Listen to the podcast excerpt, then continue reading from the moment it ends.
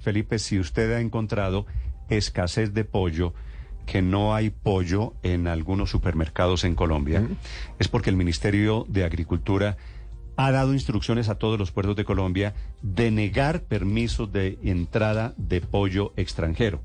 Recuerde usted que nosotros importamos pollo, nosotros producimos, pero también importamos pollo.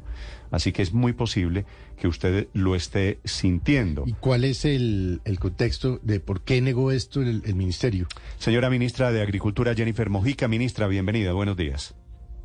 Buenos días, Néstor. Un saludo muy especial a toda la audiencia. Ministra, ¿qué está pasando con el pollo? Bueno, Néstor, resulta que en el mundo hay una amenaza sanitaria frente al pollo que en Colombia se declaró desde marzo de este año. Es una emergencia que se da por la presencia de la fiebre eh, aviar, que es una enfermedad muy grave que ataca a los productores del pollo, que tiene que ser controlada con unas medidas y unas técnicas extremas de control y de cuidado y de manejo. Y esto está empeñado y hay un compromiso muy grande por parte del Instituto Colombiano Agropecuario, el ICA, junto con FENADI, que es el gremio con el que se comparte esta responsabilidad. Y en Colombia, afortunadamente, se dio un manejo exhaustivo en, en esta situación y se logró por fin tener a salvo toda la producción nacional de pollo. Pero eso implicó tomar unas medidas sanitarias que se mantienen hasta el día de hoy y a pesar que tenemos un estatus sanitario reconocido internacionalmente y que el pollo está a salvo, lo que no se logró en otros países, tenemos que mantener todavía las medidas sanitarias activas. Ministra, ¿esto es el pollo que importamos desde dónde, por ejemplo? Eh, yo no tengo el detalle eh, específico, pero lo que sí sé es que esto ha sido muy controlado y desde el ICA se ha tenido totalmente. Pero no importamos pollo, no importamos pollo desde Estados Unidos, creo que sí, ¿no? No, no lo puedo precisar en este momento, no quisiera incurrir en algún detalle que no vaya en, en una vía certera. Lo que sí puedo decirle es que eh, se ha logrado contener lo que no se ha logrado en otros países, aquí lo hemos logrado determinar de esa manera y en esto ha sido un trabajo muy colaborativo con el gremio, porque el control fitosanitario en esto es totalmente un trabajo y un compromiso de cada una de las granjas productoras de pollo del país. Sí, tengo entendido, ministra, se lo cuento yo entonces, nosotros importamos pollo desde Estados Unidos, fue uno de los grandes debates alrededor del TLC sobre los cuartos traseros, de qué presas del pollo se podían importar desde Estados Unidos, ministra? Lo que está cerrado es todo lo que no está procesado, que son que, que, sería lo que está dentro de la medida sanitaria declarada desde marzo de este año. Desde entonces no se han adoptado medidas adicionales.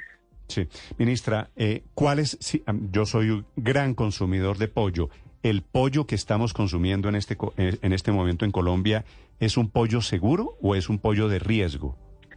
Es un pollo seguro, esto es un trabajo de verdad del diario vivir permanente, de cuidado de todo el día, todos los días, de cada uno de los productores en sus distintas dimensiones, no solamente los agroindustriales, sino las granjas y cada una de las granjas campesinas que está integrada en un trabajo de acompañamiento permanente y exhaustivo de los equipos técnicos de FENAVI y de LICA que en cada una de estos eh, procesos de producción se, se, estandarizan unas prácticas.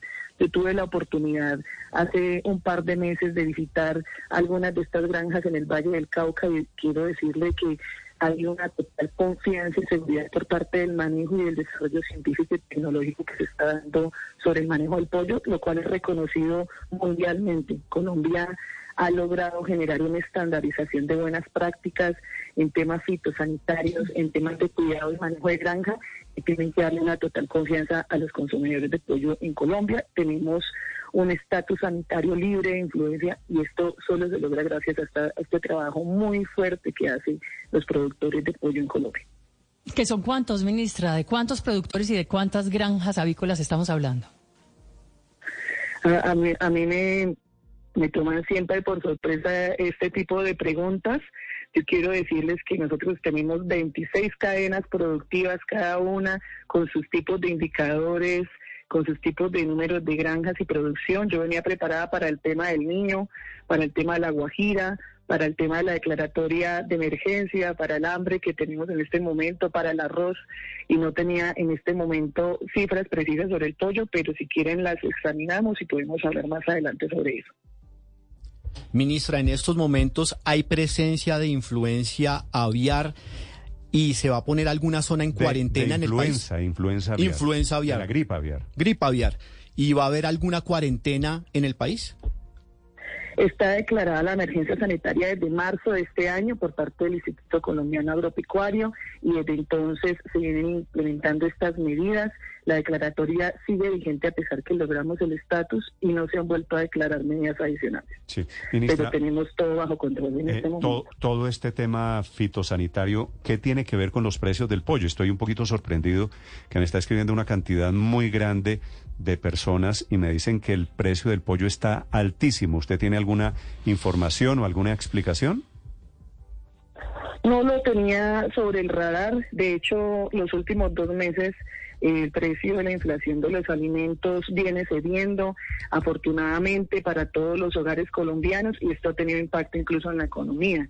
Eh, no tenía identificado que los precios del pollo siguieran subiendo. Lo que sí, sabemos es que para nosotros, dentro de nuestra agenda de gobierno, lograr hacer que el pollo que el huevo eh, tengan un mayor nivel de competitividad y productividad son esenciales para lograr dar estabilidad a, a, esta lucha contra el hambre que tenemos. Dentro de eso hemos venido discutiendo con el gremio y con distintas personas que intervienen en este sector eh, productivo para ver qué otras medidas adicionales podemos tomar de manera que se logre bajar los costos. Dentro de eso hay un planteamiento que estamos intentando construir sobre la posibilidad de aumentar áreas sembradas de maíz, eh, que permita reducir estos costos. Uno de los insumos que más cuestan para la producción tiene que ver con los alimentos.